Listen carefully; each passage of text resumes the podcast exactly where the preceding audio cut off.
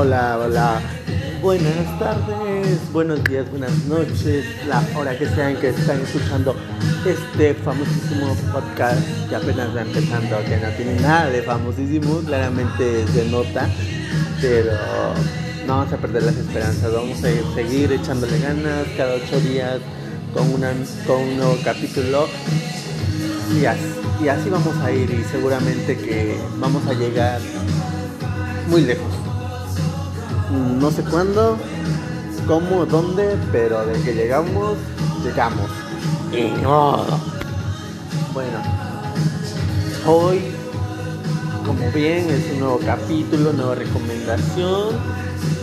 Y bueno, yo lo que esta semana que de verdad me la pasé viendo para que yo se la super recomendara eh, me maratoneé la de una serie que, aparte de ser buena, a mi punto de vista, que claramente no soy un crítico de, de, la televisión, de cine, de lo que, como se pueda llamar, pero a mi punto de vista, realmente siento que es una buena producción y mucho mejor que es mexicana.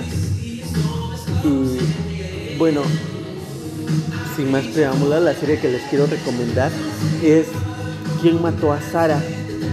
¿Quién mató a Sara? La puede encontrar en Netflix. Se estrenó hace como 20 días, al 20, 25 días al día de hoy. Y, yo apenas la acabo de terminar de ver. La vi con mi familia aquí, o sea, nos entretuvo a full.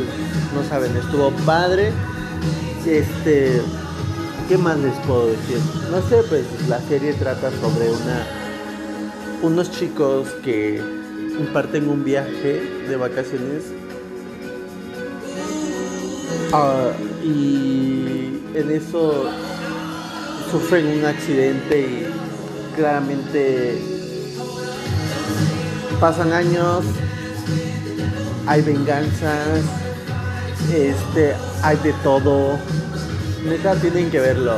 Yo no sé cómo decírselo o cómo darles una sinopsis sin, spoil, sin darles spoilers. Así que mejor sería que ustedes vayan y la maratonen en, en Netflix y puedan experimentar lo que yo experimenté con esa serie de sus suspenso, drama, un poco de comedia, lo que realmente los mexicanos se figuran, bueno, a lo que la mayoría de las series, películas que se hacen es mucho más drama, comedia o comedia romántica. Y no es como esta serie que realmente sí vale la pena verla. Eh, esta es la primera temporada, pero pronto llega la segunda temporada y creo que nada más hasta ahí llegarían. Y la verdad es que yo pensé que sería esa la última, la única temporada porque realmente sí cierra un poco la historia, pero hay cabos sueltos. Entonces esperamos esta nueva temporada el 4 de mayo y vemos con, a ver si la vuelvo a recomendar o si no con esto basta porque aquí también literalmente estoy recomendando hasta la segunda temporada. Así que nos vemos dentro de ocho días en el próximo capítulo y hoy sí cumplí subiéndolo en domingo. Bye bye. Hasta luego.